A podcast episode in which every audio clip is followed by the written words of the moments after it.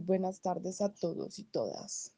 Bienvenidos a este espacio de reflexión, aquí en su canal Peda Podcast. El día de hoy vamos a trabajar una temática muy interesante y nos van a estar guiando cuatro educadoras especiales de la Universidad Pedagógica Nacional. Ellas nos van a estar acompañando y nos van a mostrar un tema al que creo que muchos le tenemos cierto temor. ¿Cuál será? Antes de darle paso a nuestras queridísimas invitadas, creo que es importante agradecerles a todos ustedes por su fiel asistencia cada jueves a las 2 de la tarde. El programa del día de hoy le hemos puesto el nombre de Hablando a ciegas, sin tapujos, sin temores. Entonces creo que ahí llevar una idea de qué tema vamos a trabajar. Así es, señoras y señores. El día de hoy vamos a hablar sobre la ceguera. Bueno, como muchos ya sabrán, la ceguera es la pérdida total de la visión. No nos vamos a adentrar dando la definición. Vamos a ir directamente a un punto que consideramos mucho más interesante. Hoy conoceremos de cerca cuáles son los temores que tienen las personas acerca de esta condición. Les generará inseguridad, impotencia, miedo, angustia. Todo esto lo sabremos gracias a nuestras queridas invitadas. Ellas hicieron un trabajo espectacular. Entrevistaron a personas muy cercanas dentro de su núcleo familiar el día de hoy conoceremos cuáles fueron las percepciones de estos sujetos acerca de la ceguera. Y no siendo más, le doy paso a nuestra primera invitada. Karen, estamos contigo. Que Aleja, como lo menciona, yo entré a mi hermano mayor, el que llama Brian y tiene 25 años. Con la respuesta que me brindó, puedo observar cómo ella tiene miedo perder la vista, puesto que con la segunda pregunta, si yo le radiqué, ¿qué, ¿qué pasaría si usted en algún momento de la vida llega a quedar ciego? Él me responde que no cabría con esta actitud como tomaría esa noticia, pero seguramente estaría devastado, ya que no tiene mucha tolerancia a la frustración por lo que no cabe que podría comer una noticia de magnitud con serenidad o con tal fortaleza para que adelante. No descartaría la posibilidad de que en este mundo terrenal con una dificultad visual, pero no cabe que podría estar dispuesto de que en este mundo cuando ya ha conocido gran parte de él y no mucho que le faltaría por conocer. Además, no le gustaría depender de alguien. Y mira, deja que el miedo de perder la vista es tan grande que cree que la muerte también es una forma de comer estos actos y no descartaría esta otra forma de comerla. El esperacito no le cuquea, tiene claro que no está excepto de que le cuquea cualquier cosa, pero cree que es una dificultad bastante grande que en lo personal a lo abrumaría mucho. Y ya para terminar, y a repaso a, mis compañeras, quiero comentar que en esta entrevista encontramos dos imaginarios. El primero quería que por ser ciego no se puede conocer el mundo. Y el segundo es que por ser ciego no se puede ser independiente.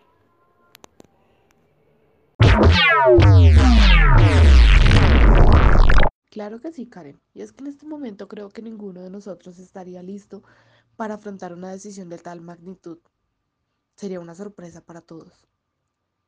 Sin embargo, quiero preguntarle a los oyentes, ¿ustedes estarían listos para recibir una noticia como esta? Piénsenlo y planteense ese caso. ¿Qué pasaría si yo me quedo ciego? ¿Cuál sería su respuesta? Mientras tanto, vamos a darle paso a nuestra siguiente invitada. Ingrid también realizó la misma entrevista, la misma encuesta. Queremos conocer qué dijo su familiar. Vamos contigo, Ingrid.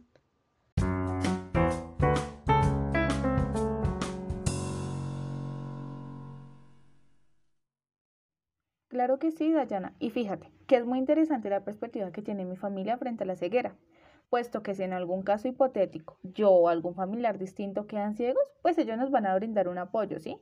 Pues para seguir adelante y todo eso. Pero imagínate que si fueran ellos, ellos van a tener un miedo. Entonces ellos me expresaban un miedo al que pasarán, miedo como al enfrentarse a una sociedad, una sociedad que ellos ven como una poco oportunista y juzgadora. En ese sentido, ellos ven como la segunda opción la aceptación puesto que para ellos la ceguera pues no es así como algo tan malo, pero es algo que se les va a impedir seguir adelante.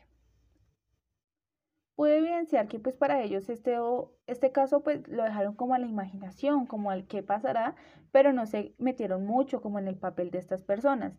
Y también evidencié que a ellos se les dificulta muchísimo comprender, asimilar y ponerse en el lugar de las personas ciegas. Bueno, y también es bastante importante lo que nos dice Ingrid. Creo que aún se ve muy marcado dentro de la sociedad esa visión o esa perspectiva de que por el hecho de tener alguna condición específica, automáticamente estás limitado y no puedes hacer determinadas cosas. Y quiero decirles que no. El hecho de padecer una condición específica o tener una discapacidad no nos limita, los límites están en nosotros, los límites los pone la sociedad, pero de la hora de la verdad es el sujeto y es la persona quien decide si superarlos o estancarse ahí. Bueno, y no siendo más, ahora vamos a conocer qué es eso que nos trae nuestra tercera invitada. Vamos a darle paso a Camila.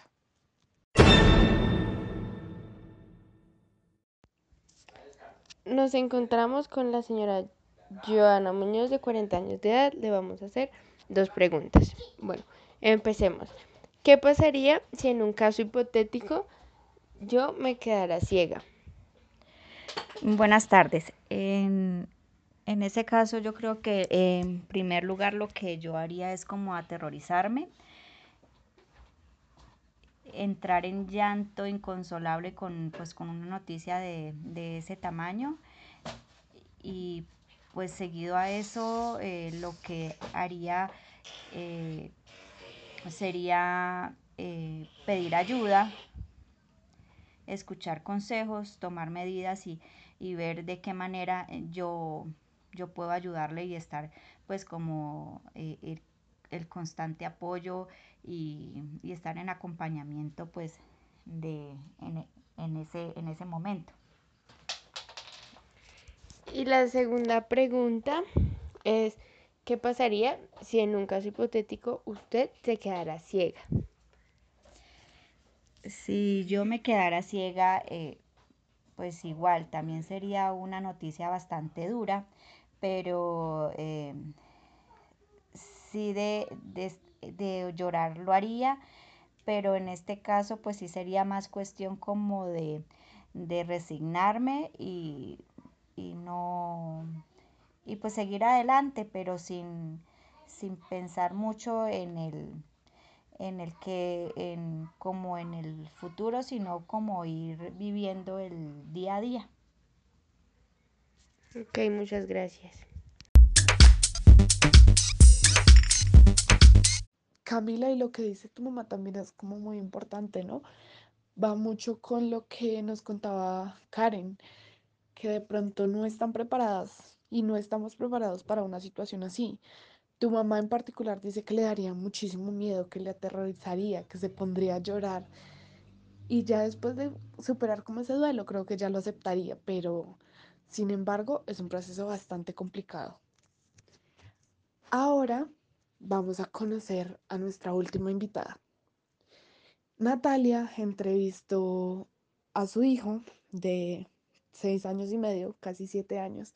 Entonces, considero que va a ser bien interesante conocer esa perspectiva que tiene él acerca de esta, de esta situación específica.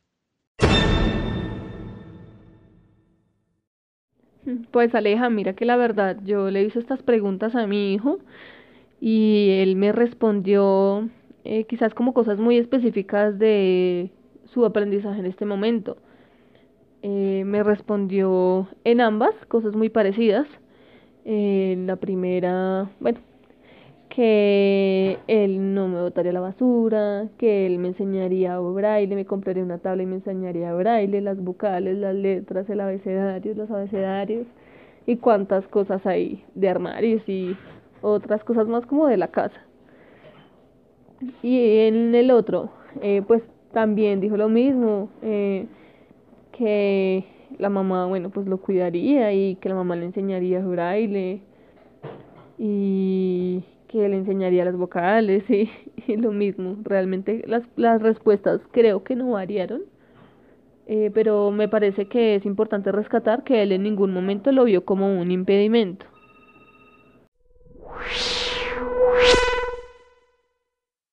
Y como les decía, eh, es bastante curioso ver la edad que tiene, que tiene él y todo lo que representa, las formas en las que él dice, no, yo no te botaría la basura, yo no te dejaría a un lado, yo no te haría menos, yo buscaría las alternativas para que estés bien y para que aprendas y puedas seguir adelante.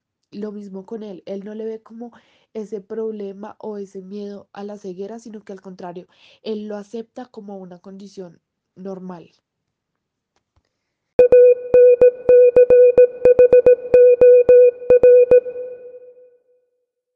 Bueno, señores y señores, lastimosamente el tiempo se ha terminado. Esto ha sido todo por el día de hoy en su programa favorito que se llama Peda Podcast. Me voy súper feliz porque siento que este fue un espacio de diálogo, de reflexión, donde conocimos diferentes perspectivas y nos llevamos muchas cosas. Espero que nos volvamos a encontrar el otro jueves con otra temática totalmente diferente y que podamos dialogar, que podamos aprender mucho, porque esto es un espacio de aprendizaje. Les deseo a todos una feliz semana y nos vemos el próximo jueves a las 2 de la tarde en su programa Peda Podcast.